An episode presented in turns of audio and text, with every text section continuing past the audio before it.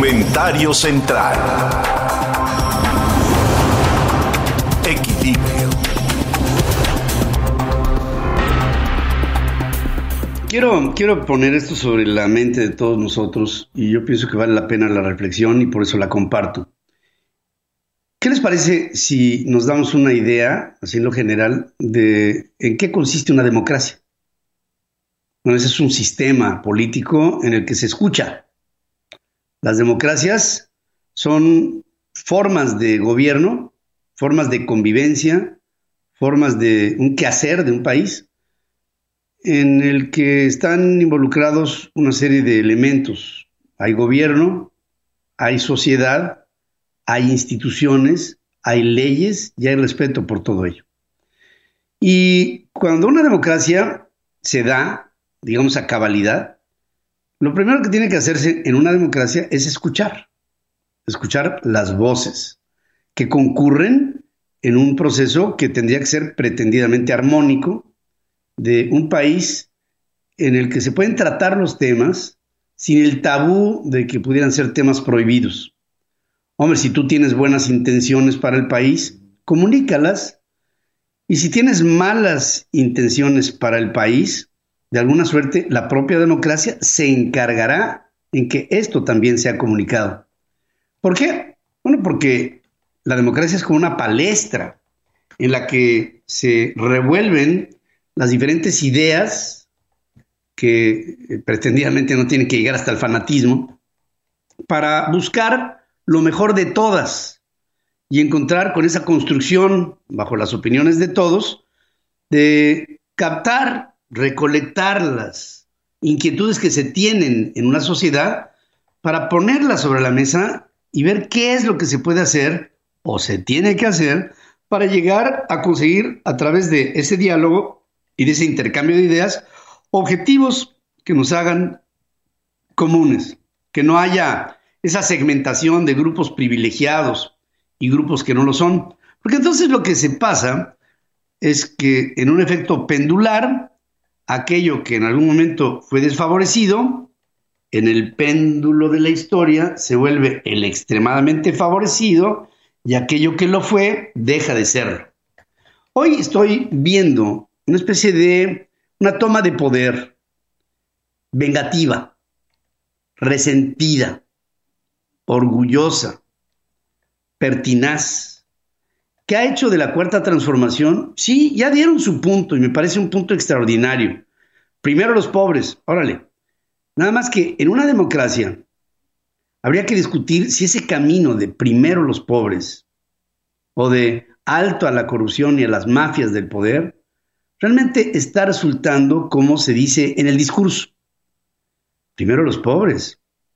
Veamos el resultado. En los dos años de gobierno del presidente, con todas las variables, las, que tú quieras. El número de personas que ha entrado a un régimen de pobreza extrema se ha duplicado. Y hoy ya representa el 20% de la población total.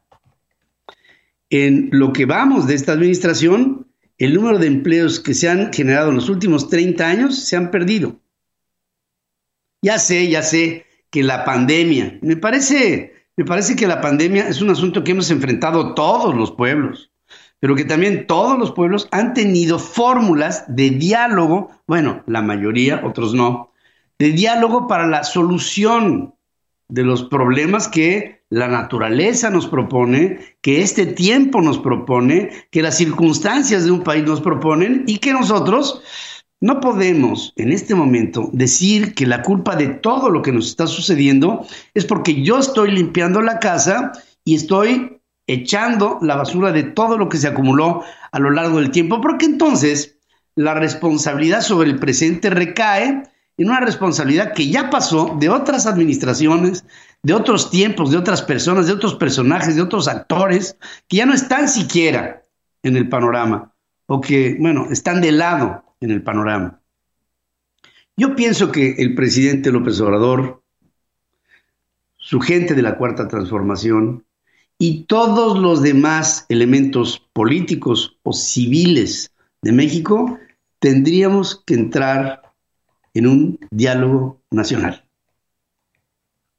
Que se haga como sea, que se haga una auscultación de todos los mexicanos para que nos entendamos, para que sepamos lo que estamos pensando, para que se ponga en evidencia aquello que no es bueno para el país y para también que se prestigie aquello que resulta propositivo para un México que hoy lo veo no solamente confundido, sino incomunicado.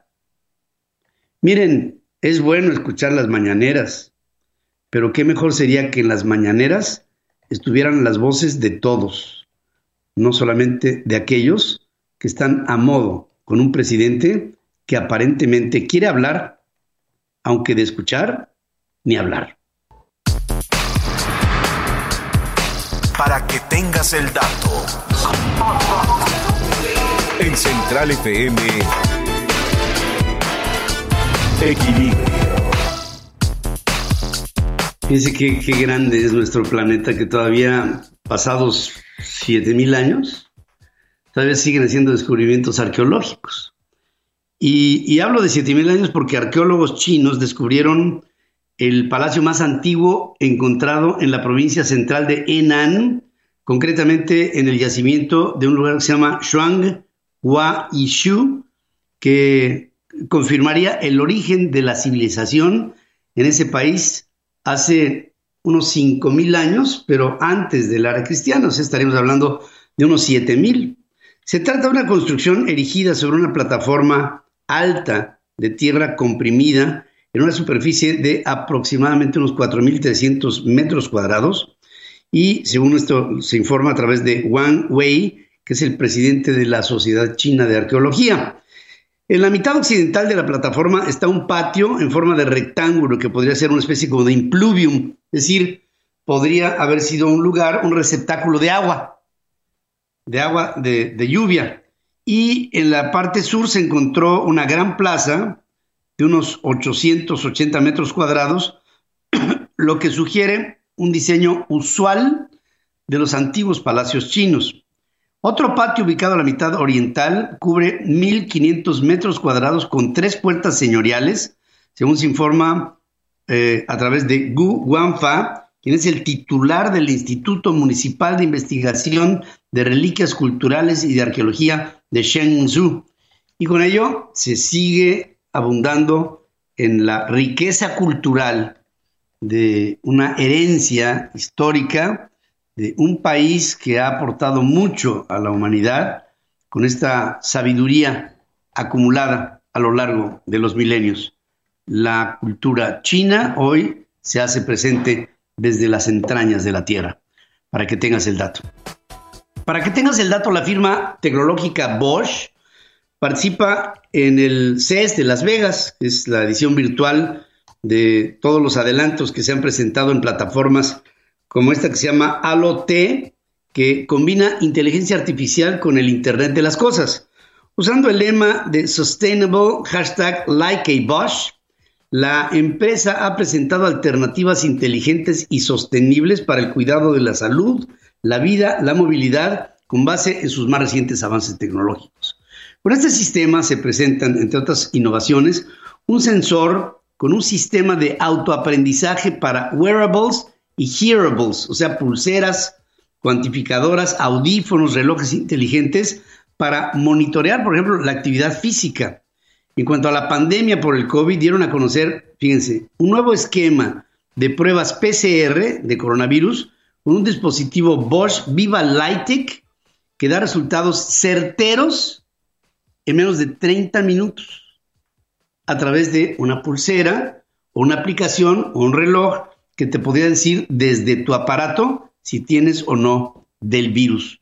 Ya no tendrías que pasar por hisopos y por clínicas y porque voy a quién sabe qué hospital, no, o que no hay la prueba o lo que sea. Aquí directamente lo tendrás para que tengas. Además, esto para adelante, para el futuro. Ya hablamos de inteligencia artificial, ligada con los signos biométricos de tu cuerpo cada vez de manera más precisa y más amplia para que tengas el dato.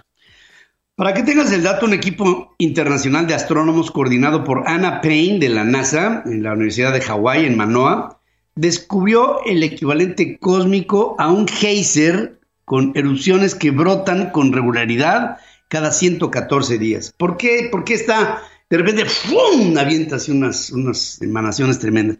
Este, esto ha sido denominado el ASA SSN 14KO y los científicos dicen que sería un agujero negro supermasivo en el centro de una galaxia generando explosiones. Ya saben que un agujero negro, por lo general, no genera luz porque todo lo atrae. Pero, ¿qué es lo que está pasando ahí? Que ese agujero negro apenas está comiendo una superestrella.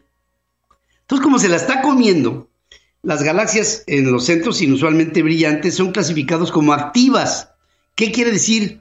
Que este agujero negro está consumiendo lentamente material, lo que genera fluctuaciones aleatorias de luz emitidas por el disco, es decir, una luz que trata de salir por su velocidad, pero que es engullida por, el hoyo negro, por, su gran concentración de peso y de, y de, densidad de materia, entonces jala, jala a la estrella. Entonces, por un lado, la estrella tiende a salir por la explosión, o sea, por la colisión, y el hoyo negro en el momento en que ve que el haz de luz va a salir, lo engulle simplemente por atracción gravitacional. Luego de este descubrimiento, los astrónomos se han manifestado interesados en encontrar galaxias activas, o sea, galaxias en donde haya esta, esta confrontación entre la concentración excesiva en un hoyo negro y una estrella que pasó por ahí inadvertidamente y de repente fue jalada por el hoyo negro.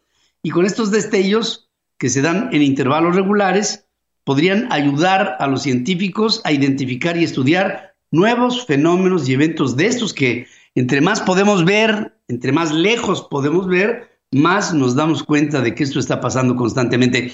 ¿Qué va a suceder algún día con la Tierra? Algún día, ¿eh? O sea, algún día. Algún día todos vamos a ser engullidos, o sea, jalados por un hoyo negro que está en el centro de nuestra galaxia. Y todo terminará ahí. Toda la expresión de la materia de lo que es nuestra Vía Láctea terminará ahí. Y para cuando termine ahí, bueno, ustedes y yo estaremos en otro plano de la realidad. Y estoy con mi querido Héctor Campo, el primo. Pues ahora sí, ya dentro de poco tiempo, cuando dices, ¿y qué coche traes? pues traigo un Apo, ¿no? Pues sí, así va a ser. Y te saludo, ¿cómo estás, mi queridérrimo? ¿Cómo estás, mi querido Pedro? Muy buen día a ti y a todo el auditorio. Eh, pues hay información interesante, relevante, que tiene que estar directamente relacionado con Apple. ¿Te acuerdan que hemos platicado sobre el Apple Car? Cómo cada vez va más desarrollado y buscándose, que fue un proyecto que en el 2016 medio se canceló, ahora en el 2021 parece ser que lo están retomando y por ahí surge información sumamente interesante que va de la mano directamente con Hyundai. Parece ser que el grupo grande, eh, Hyundai Kia, principalmente la marca Hyundai, estaría muy interesada en desarrollar junto con Apple el Apple Car finalmente. Parece ser hay algunos, eh, por ahí no, ninguna de las dos marcas han querido confirmarlo, ni Apple ni Hyundai, pero lo que sí se sabe, lo que se ha filtrado de información por fuentes cercanas a ambas marcas, es que estarían buscando fabricar el siguiente Apple Car o el primer Apple Car a partir de la plataforma global que ya hemos platicado acá que desarrolló grupo eh, Hyundai y Kia, que es una plataforma modular eléctrica, y ahí tomarían como base el desarrollo de este Apple Car. Lo interesante, Pedro y amigos del auditorio, es que también estarían utilizando el sistema, el software, el, el sistema de inteligencia artificial que tiene Apple para desarrollar la conducción autónoma lo más adelante, lo que viene, lo que estamos pensando que podría ser en un futuro también el tema de movilidad autónoma y eh, Apple había estado como muy reticente en el tema de si lo hacemos o no lo hacemos. Recuerden que pasó la división de, de tal cual de la decisión, la, la, división que tiene de autos, la pasó a la vicepresidencia de inteligencia artificial, considerando que hoy en día ya el coche tendría que ir ligado directamente a temas de inteligencia artificial, a temas de movilidad autónoma. Con esto, las acciones de Hyundai se dispararon eh, positivamente. hace unos días, más del veintitantos por ciento crecieron, pero dicen que todavía queda pendiente decidir o confirmarlo, si sí o si no, parece ser que en marzo se confirmaría, habría un primer prototipo de Apple Car para el 2022 y el auto de producción para el 2024 con una carga tecnológica importantísima en tema de movilidad autónoma. Y además dicen que se fabricaría en una de las plantas de Kia en Estados Unidos, mi Kia. Pero, o sea que, pues, otro jugador más serio, formal, grande, muy grande, que estaría llegando al mundo de los coches con lo que hemos platicado acá. Una tendencia más de movilidad electrificada y 100% autónoma, mi querido Pedro. Será muy interesante ver la reacción de Tesla, porque fíjate que pues ahí se presenta una competencia, digamos, seria porque ya no solamente es la tecnología que llevaría el coche por electricidad en la movilidad, sino que es la tecnología propia del vehículo, que pues obviamente pudiéramos pensar por el nivel de inversión que hay en el desarrollo de aplicaciones tecnológicas nuevas, pues Apple tiene pues un camino avanzado enorme, ¿no? Entonces ahí creo que veremos en Tesla un equivalente y decir, bueno, si aquí hay desarrollo tecnológico, pues aquí está este, Tesla Technology, ¿no? Que estará también tratando de proponer la vanguardia, porque aquí finalmente todo va a estar ligado con tú qué ofreces, tú qué tienes, tú qué tienes nuevo, tú qué tienes revolucionario, tú qué tienes que realmente va a cambiar a la industria. Y ahí, pues, este, se va a establecer una competencia mucho mayor que las cuatro llantitas y el volante. Yo creo que esto va a ser, se va a poner muy interesante sumamente interesante, pero vienen tiempos de cambio muy importantes porque, eh, pues además de que Tesla ha sido muy innovador, pues tiene mucha lana. Entonces, seguramente no va a ceder en desarrollos y en inversión para conseguir este.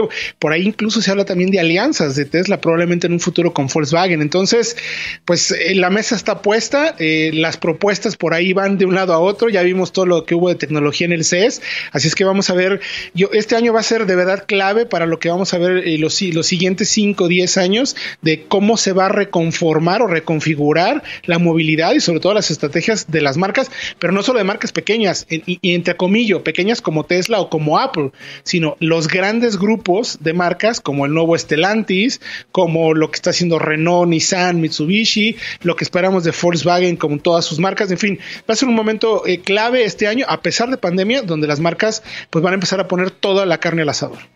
Y fíjate también, Héctor, que eh, es de llamar la atención que Apple promueve esta asociación estratégica con una empresa coreana, cuando estrictamente diría Donald Trump, saliente Donald Trump, pues let's make America great again, y por lo mismo yo hubiera pensado en un Apple asociándose con General Motors o, con Ford, que ya ves que Ford no anda, no anda tan bollante en este tema de la tecnología ahora, eh, o no sé si lo que quede de Chrysler, que aunque tiene el ingrediente de, Fiat, de alguna suerte hay liga con, la historia y con Estados Unidos, y se van con Corea del Sur, este, que me imagino que antes de pensar en Hyundai, pues habrán pensado en una posibilidad de asociación con alguna empresa más, eh, más de, sabor americano. Ese es a lo que, a lo que voy.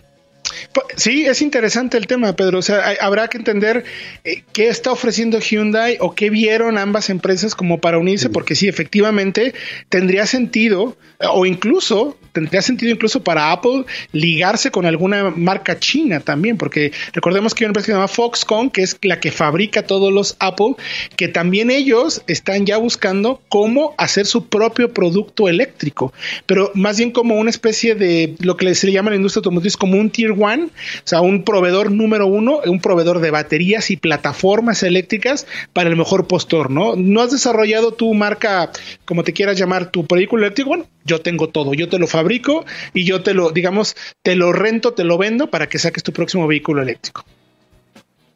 Muy interesante que está poniendo esta, parece una telenovela, pero, pero los resultados van a ser mucho, muy importantes y nos van a cambiar la vida, querido amigo, porque esto implicará una renovación de todo.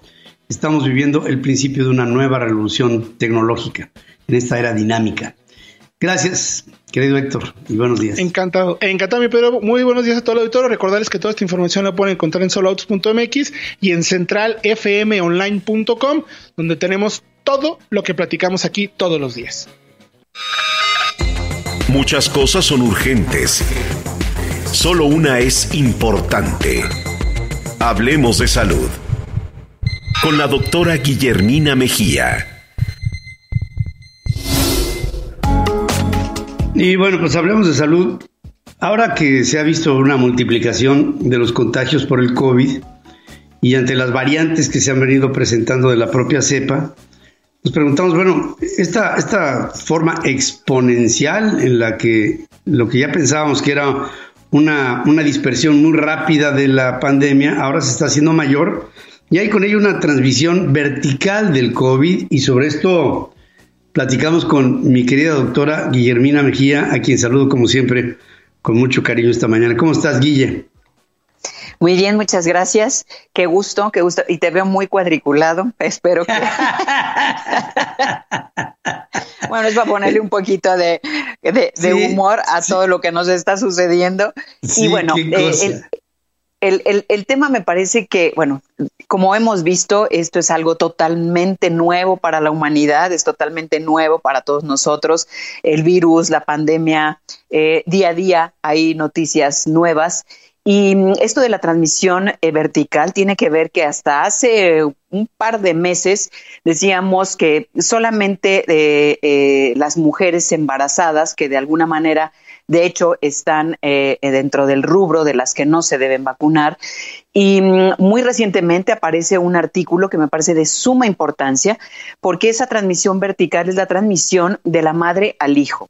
Hay un artículo que recién acaba de salir en cuanto a hacer pruebas en 31 madres haciendo los frotis del cepillado nasal tanto en las madres como en los recién nacidos, y también una toma de muestra del cordón umbilical, eh, biopsias de placenta y muestras de, em, del, suero, tanto de la madre como del producto, del recién nacido. Eh, también eh, las muestras y los frotis a través de la leche materna, porque esto, pues de alguna manera revoluciona el cómo el virus se está transmitiendo. Y sin duda, de estas 31 mujeres, en tres de ellas aparece em, en placenta, en cordón umbilical y en la leche, lo cual eh, sin duda es un número muy bajo comparado con las 31 mujeres que se estudiaron. Esto fue en, Italia, pero ya nos habla de, de esta transmisión vertical, es decir, si es posible que exista el paso del SARS-CoV-2 a través de la placenta, a través del líquido amniótico, del cual también se hicieron algunas eh, muestras. También se estudiaron los anticuerpos en estas mujeres y también había un incremento de las inmunoglobulinas, lo cual significa que las mujeres embarazadas, pues hay que redoblar esta parte del confinamiento porque existe esta posibilidad de la transmisión de la madre al hijo. Ahora, ¿Para qué nos sirve esto? Además de, aumentar las eh, precauciones en las mujeres que están embarazadas, bueno, nos es útil para que los obstetras puedan eh, definir cómo terminar este embarazo. ¿Por qué? Porque también se estudió estos frotis a nivel vaginal y también hay presencia del SARS-CoV-2 a nivel vaginal. Esto significa que al final de este embarazo, el criterio obstétrico para eh, culminar con el embarazo de estas mujeres, pues ya será un criterio de los obstetras si culmina con una eh, cirugía, una cesárea o el parto vaginal. Esto me parece que es fundamental porque son cosas nuevas que día con día van apareciendo y que estos son de los primeros artículos que nos muestran precisamente esta transmisión eh, vertical, madre a hijo, que aunque no es definitoria porque solamente son tres casos, uno a través de la leche, otro a través de estas biopsias placentarias y del plasma del cordón umbilical y la presencia vaginal, pues creo que sí son ya eh, datos que nos pueden ayudar, sobre todo en eh, la salud de las, de las mujeres embarazadas hoy, pues en el mundo, ¿no? Que finalmente también tenemos un incremento en esta pandemia de la frecuencia de relaciones sexuales y obviamente de embarazos no intencionados o no deseados, pero que de alguna manera pues ya están presentes y que este año todavía tenemos algunas complicaciones porque esta pandemia, pues en buena parte del mundo está en este momento, eh, pues a todo lo que da con las nuevas cepas del SARS-CoV-2. ¿Cómo escuchas esto, Pedro? Y Hermina, eh, yo, este, estoy pensando en esta, digamos, contaminación perinatal, ¿no? Que, que, que, nos estás narrando. Y yo veo constantemente, mucho aquí en los Estados Unidos, que en los lugares públicos la gente va con cubrebocas, pero cierta, cierta mm, población de los niños o de los adolescentes no traen cubrebocas porque se considera que sus organismos no estarían eh, proclives al contagio. Pero si el contagio se puede dar por una vía perinatal, quiere decir que no es un tema de edad, es un tema más bien de la manera en la que vendría el contagio, me imagino, o, qué es lo que ha determinado que en ciertas ciertos parámetros de edad, eh, no haya por qué tomar algunas previsiones que para otro tipo de edades sí tenemos que tomar. ¿Hay, eh, ¿hay alguna relación que puede haber entre la edad y el, contagio? Bueno, eh, por, por, definición sabemos que el sistema inmune, que básicamente es, es parte de lo que pues es la defensa de nuestro organismo, en los niños y adolescentes está en plena expansión. Es decir, eh, los niños y adolescentes tienen un sistema inmune, no así los pequeñitos, porque el sistema inmune eh, va como aumentando en cuanto a la a su protección, por decirlo así, en esta parte de la infancia y la adolescencia. Y sabemos bien que los adultos también tenemos factores de riesgo que en estricto sentido en los niños y adolescentes no está tan presente. Pero no hay que confiarnos porque en nuestro país el primer, em, estadísticamente, la obesidad es un factor preponderante en los niños de nuestro país y los adolescentes. Ocupa a lo largo de la, última década entre el primero y segundo lugar de sobrepeso y obesidad en niños y adolescentes en nuestro país, que ya sería un factor de riesgo. Entonces, eh, cuando hablamos de transmisión vertical, es la transmisión de madre a hijo que hasta hace algunos meses sabíamos que pues no, no era proclive, pero claro, porque nos falta estudiar, porque esto es algo muy nuevo. Lo que hoy se está observando es que sí hay transmisión de esa madre al recién nacido, que eso es algo que no teníamos todavía, todavía establecido. Muy diferente es la infancia y adolescencia que si bien es cierto, bueno, pues tenemos eh, menor predisposición, pero porque tienen menores factores de riesgo, como es hipertensión, como es diabetes, y los adultos, bueno, pues de alguna manera tenemos mucho más la comorbilidad que los niños y adolescentes. Pero lo que tú dices es totalmente cierto. Es fundamental utilizar cubrebocas en todas las edades. Y lo hemos visto en muchos de los memes y videos que mandan por YouTube, que los chicos cuando pequeñitos de cuatro o cinco años que les quieren quitar el cubrebocas para pues darles algo de tomar y los chicos defienden su cubrebocas. Entonces esto quiere decir que es parte de la educación de los padres, es parte de la cultura de cada país y creo que aquí tenemos que ser muy enfáticos en el uso del cubrebocas en cualquier edad de la, de la población. En cualquiera, en cualquiera. Porque si yo veo demasiados jóvenes que andan sin él. O incluso, oye, la, la que se me hace verdaderamente ridícula es cuando traes el cubrebocas con la nariz descubierta, ¿no? Como si la vía aérea solamente fuera eh, susceptible de contaminación por la boca y la nariz que la dejan abierta, la dejan así. Entonces ponen el cubrebocas acá y se dejan este la vía aérea nasal, este, de una forma inexplicable, pero pues así está pasando en muchos lados. Pero sin duda, educación. Yo creo que en el hoy ya todos conocemos familias en donde hay alguien o familias enteras que se han contagiado del SARS-CoV-2 y también familias donde desgraciadamente alguien ha fallecido. Y creo que esto de alguna manera está sensibilizando a, a la familia completa para poder utilizar el cubrebocas y proteger pues a los adultos mayores. En el caso de mis pacientes, por ejemplo, muy al principio de la pandemia, pues sí, no usaban el cubrebocas, eh, las famosas fiestas COVID y demás.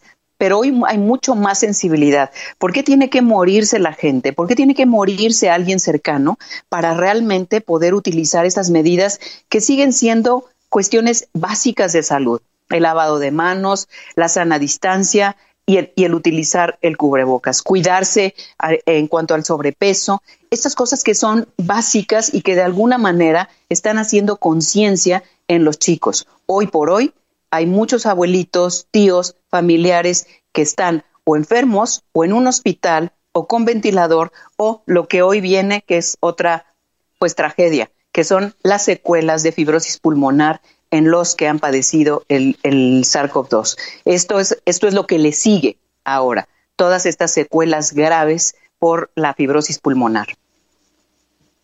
Pues hay que estar, mira, el mensaje en síntesis es, no nos relajemos, no nos descuidemos, este es un asunto que tiene consecuencias y muchas de ellas no han sido como, como tú aquí bien lo has, lo has advertido, eh, consecuencias, mucha gente inopinadamente que decía, no, hombre, nada, me, pongo a pensar en Manzanero, ¿no? Que decía Manzanero, esto de la pandemia no existe y ya no está entre nosotros. Y, yo pienso que este tipo de mensajes los tenemos que constantemente eh, repasar para que todos estemos conscientes de que esto no, esto simplemente no puede ser.